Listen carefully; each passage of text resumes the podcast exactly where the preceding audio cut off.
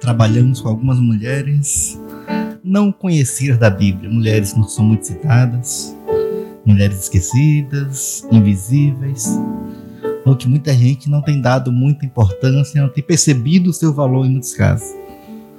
Vimos aqui as mulheres hospitaleiras, apaziguadoras, pacientes, mulheres que fizeram e fazem a diferença.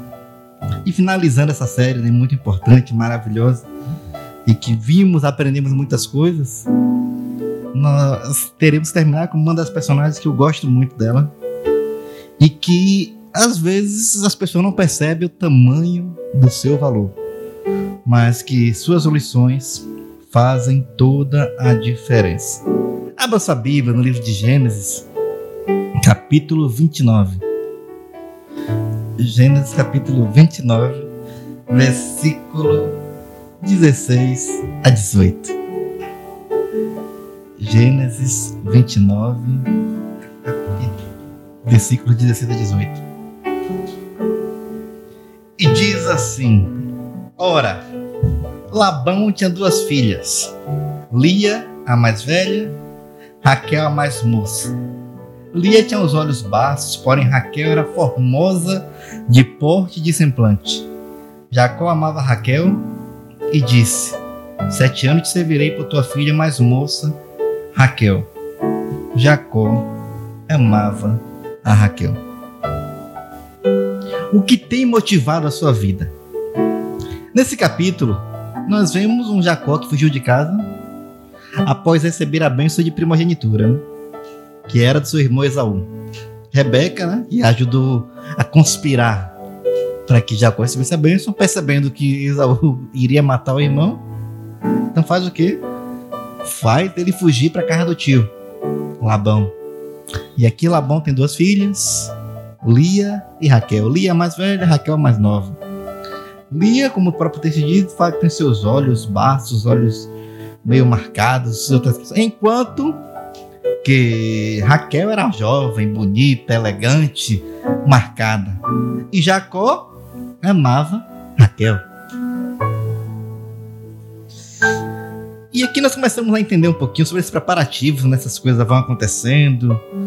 E é algo muito interessante quando nós começamos a perceber essa história, pois vemos como tudo vai acontecendo para que Raquel seja grande abençoada, já que Jacó estava disposto a trabalhar sete anos para casar com Raquel, a moça bonita, a moça mais nova.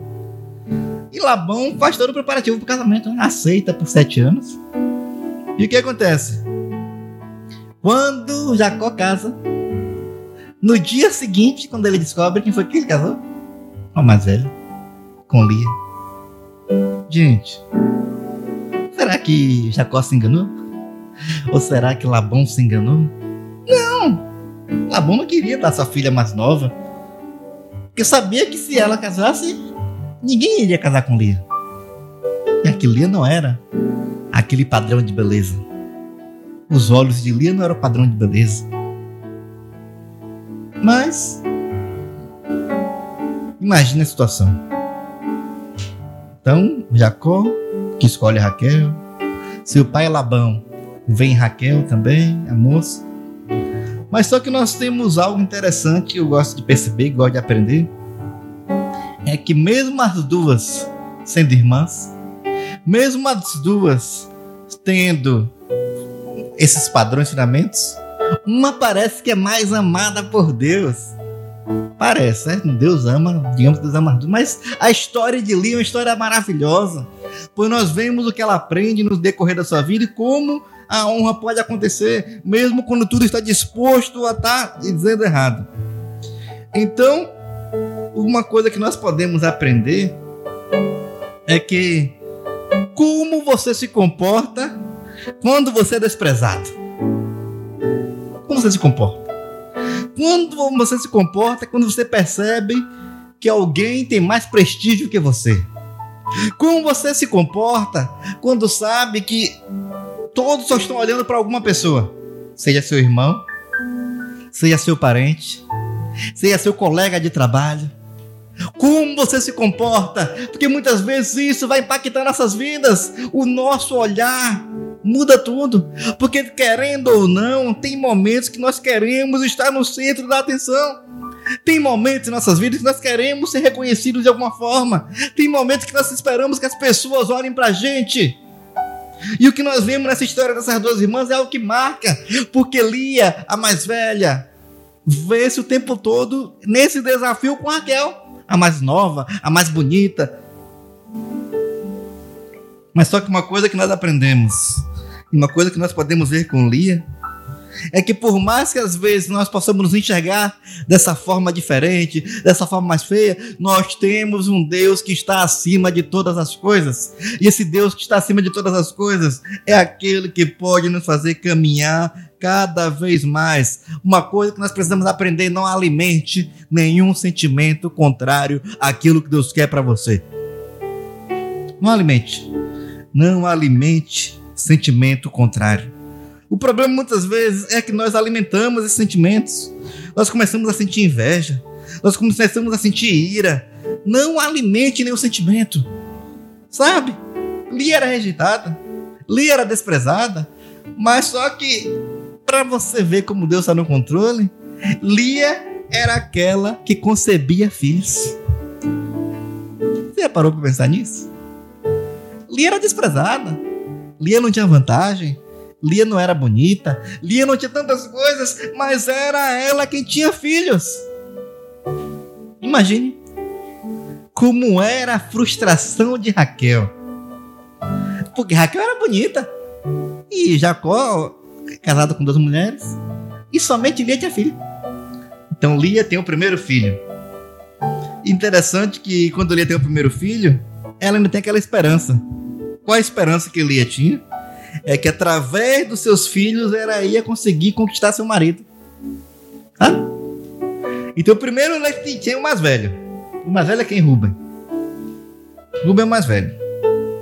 Então, ela começou, você vai lendo todo o capítulo, você vai perceber aí, você vai ver que ela vai dizer assim: Agora o meu marido me amará, porque eu lhe darei um varão. E vou chamar ele de Rubem. Olha o pensamento de Lia. Lia sabia que não era amada por Jacó. Lia sabia. Lia sabia que Jacó só tinha ordens para Raquel. Mas mesmo assim ela continua. Continua seus projetos, continua seguindo. Então ela tem. Ela tem o seu primeiro fruto, Rubem. Outros tempos vai passando, ela tem o segundo filho. Quem é o segundo filho? Simeão. E vai concebendo filhos. Terceiro filho, Levi. Ah, e ela tá lá que Levi é o quê? Sentido de unido, de ungido.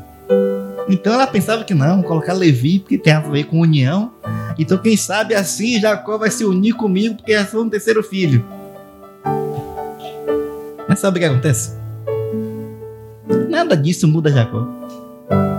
Porque Jacó continua olhando para Raquel. Imagine a frustração que havia em Lia. Imagine como Lia sofria vendo tudo isso acontecer, e mesmo só ela tendo filhos, e Jacó só ter olhos para Lia. Até que tem um quarto filho. Qual é o quarto filho? Judá.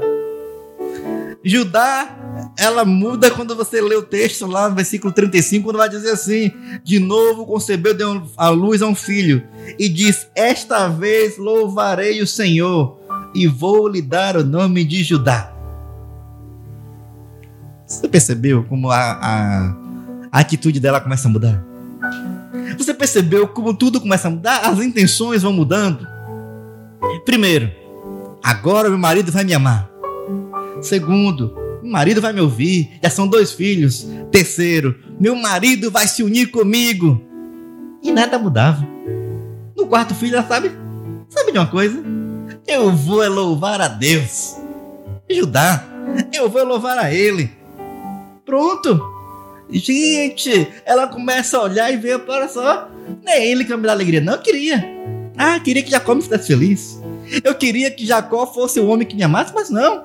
Independente de eu dar filho para eles, ele é daquele que só quer Raquel.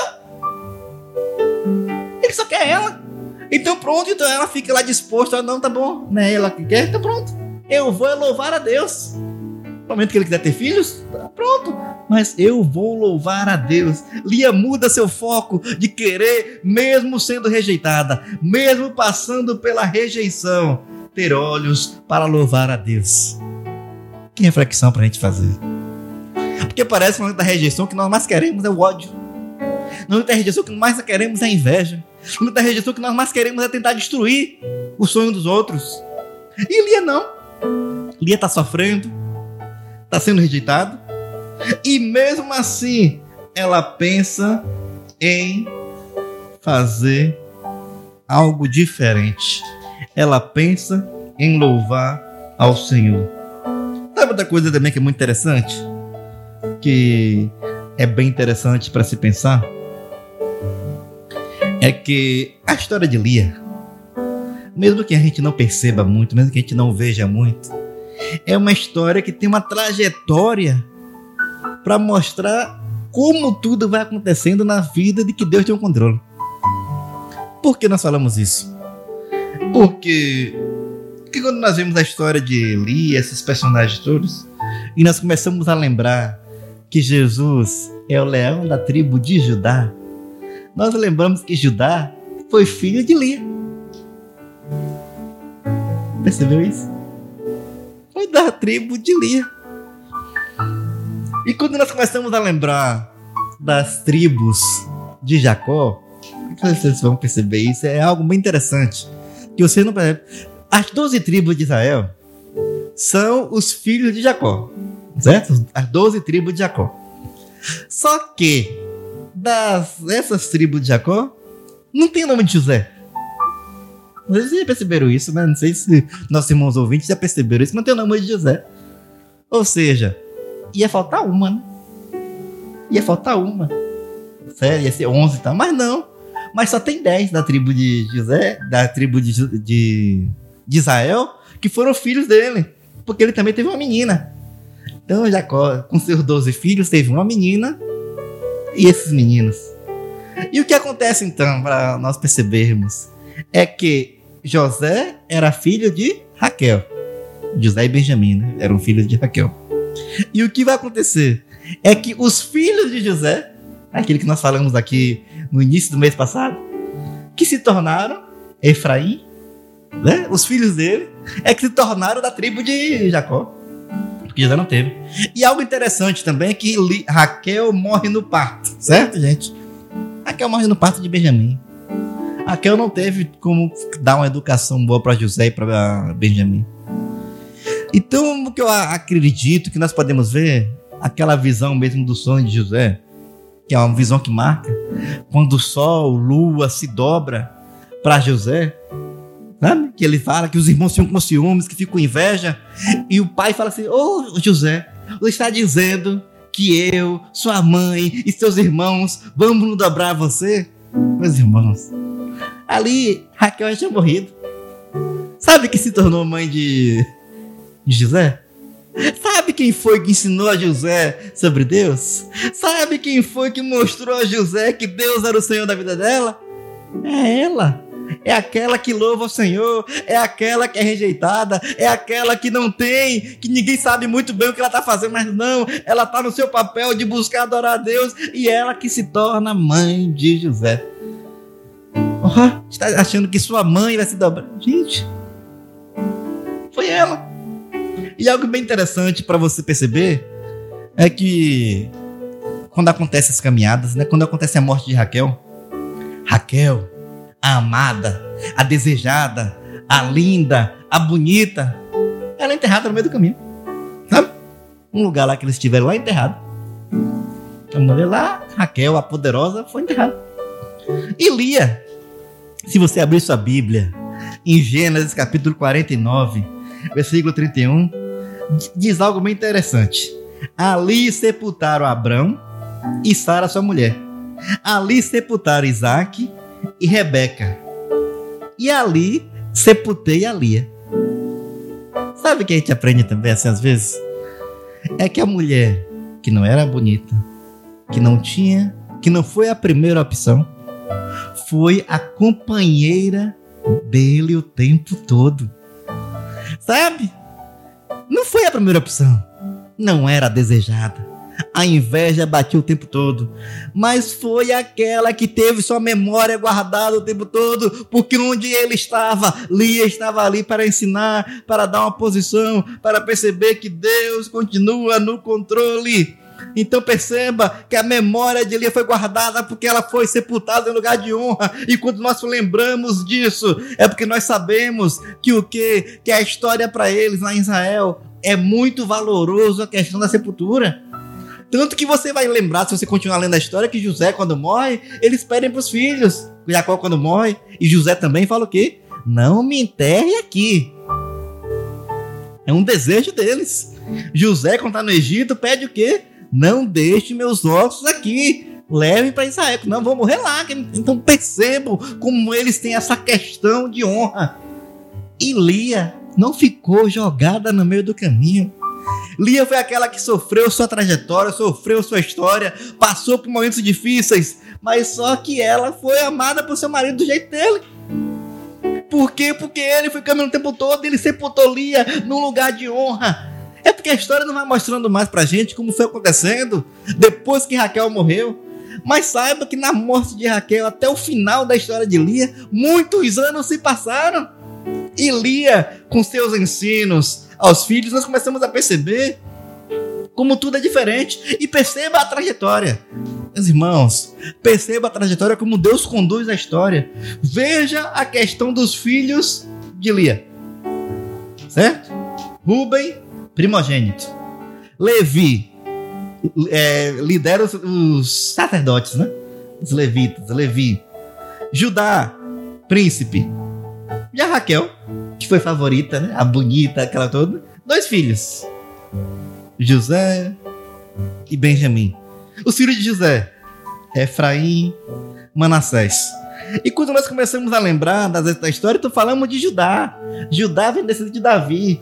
Ou seja, Davi vem da descendência de Lia. Enquanto Efraim e as questões todas vai chegar na época de Jeroboão.